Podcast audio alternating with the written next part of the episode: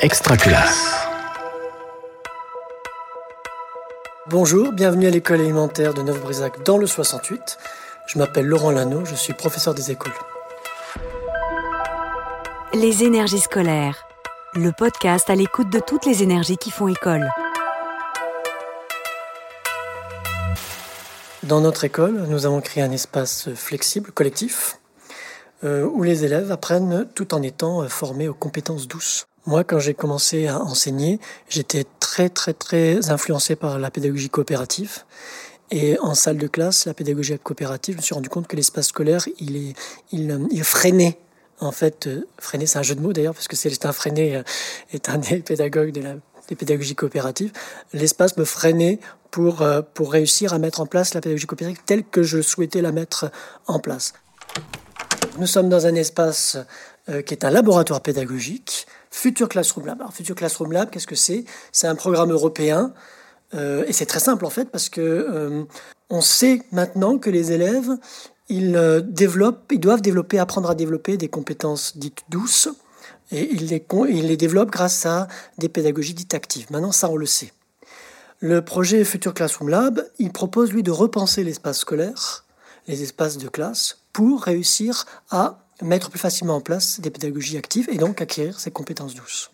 C'est euh, une traduction hein, de, l'anglais euh, soft skills. Hein. On peut appeler ça aussi les compétences transdisciplinaires ou les compétences du 21e siècle. Hein. Et euh, on a par exemple la créativité, la coopération, la communication qui sont des compétences douces. Alors, attention à la table. Ça, c'est un satellite. Mais attends, ça vient pas. Donc, de commencer. Ensuite, deux fois. Euh, il en faut deux. Tiens. Euh, Alors ici on, a, on arrive tout de suite dans la salle et on voit la zone concevoir. La zone concevoir, c'est une zone dans laquelle les enfants vont euh, faire de la technologie. Ils vont fabriquer des objets.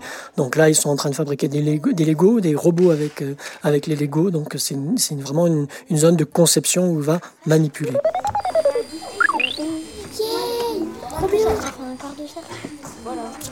Et dans la grande zone à côté, c'est la zone euh, enquêtée. Là, les élèves sont en train de travailler sur un projet pour faire des recherches sur les animaux et surtout sur l'écosystème, le lieu de vie de ces animaux-là. Donc c'est une zone où ils vont chercher des informations dans les livres, sur les ordinateurs, dans les tablettes pour avoir un maximum d'informations pour pouvoir monter leur projet. Si je me souviens bien, les manchots ne peuvent pas voler, c'est les pingouins ou je me trompe? C'est les pingouins qui volent et euh, pas les manchots. Euh, ils s'installent pour travailler ensemble et il y a une compétence douce très importante, en tout cas en ce qui me concerne, qui est la compétence douce de coopération, qui nécessite vraiment une, formation hein, pour les élèves parce que euh, c'est pas inné la coopération. Donc ça fait partie aussi des progressions euh, que l'on suit avec les élèves du début de l'année jusqu'à la fin de l'année, comme, les, compétences disciplinaires en fait. Et la coopération, elle est elle est difficile à mettre en place parce qu'il y a des élèves, par exemple, qui n'arrivent pas à coopérer au début. Et j'avais un exemple d'un élève qui, euh, qui, voulait travailler seul, tout le temps seul. Donc il a été isolé euh, dans le couloir. Et c'est seulement après quelques temps qu'il a accepté finalement de rentrer dans le groupe parce qu'il y a vu euh, par, par la présentation des autres qu'il y avait des avantages à, à coopérer. Donc il a accepté de faire cette démarche-là au bout d'un certain temps. Alors, ce qui est amusant dans cette zone, c'est que euh, au début, euh, les élèves n'osent pas trop bouger le, mobilier et pour coopérer, ils vont s'installer comme en classe, hein, donc les uns à côté des autres, ce qui n'est pas forcément pratique. Et on voit euh, des élèves qui vont se lever pour se rapprocher, pour aller voir la tablette sur laquelle ils travaillent ensemble. Et puis, au bout d'un moment, ils vont comprendre que la table peut être, peut être bougée et ils vont s'installer de façon plus confortable pour travailler en groupe. Mais il y a ce passage-là, effectivement, obligatoire, traditionnel de, de, de l'autobus. Je vais juste pousser la table derrière vous. Donc on va passer dans la deuxième salle. Hein.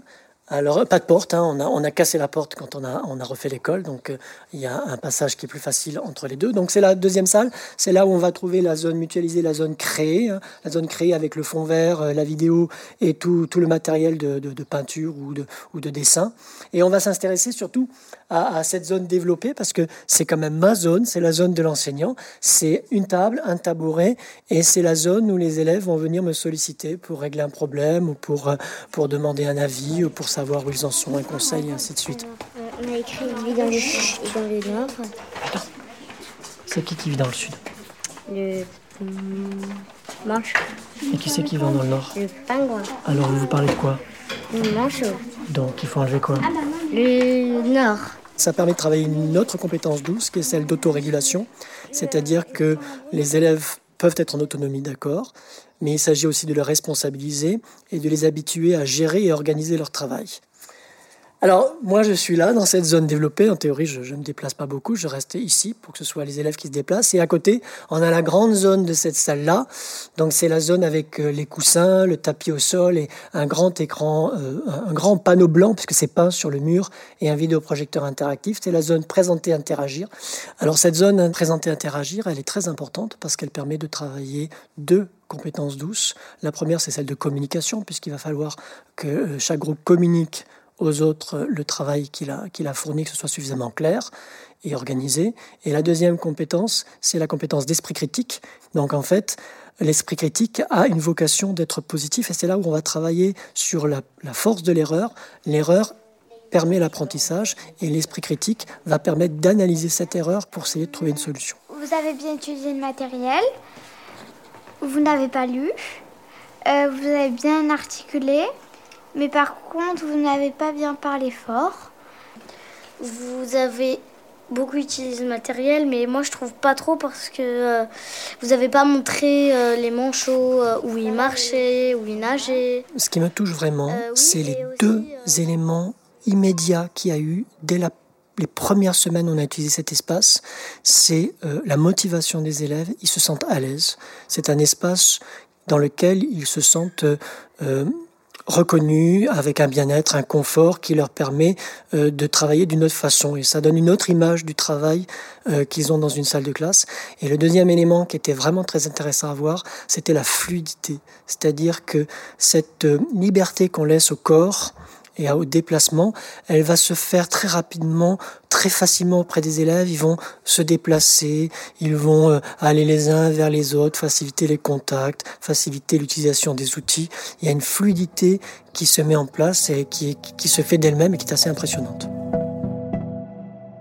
Alors du coup, cette dynamique, bien entendu, elle peut pas se restreindre à cet espace hein, où on va 45 minutes par jour. C'est pas possible. Forcément, euh, le- ce qu'ils ont découvert ici, les choix qu'ils peuvent faire les libertés qu'ils qu'ils testent, ils vont vouloir les transférer dans une salle de classe qui est ma salle de classe normale. Malheureusement, elle n'est pas flexible. Il n'y a pas de mobilier qui bouge. hein. Ce sont des, des chaises immobilières classiques. Donc, euh, il a fallu qu'on trouve d'autres solutions pour adapter euh, cette, cette mobilité de cet espace forticlasse dans ma propre salle de classe. Et la solution, elle est venue assez rapidement, en fait.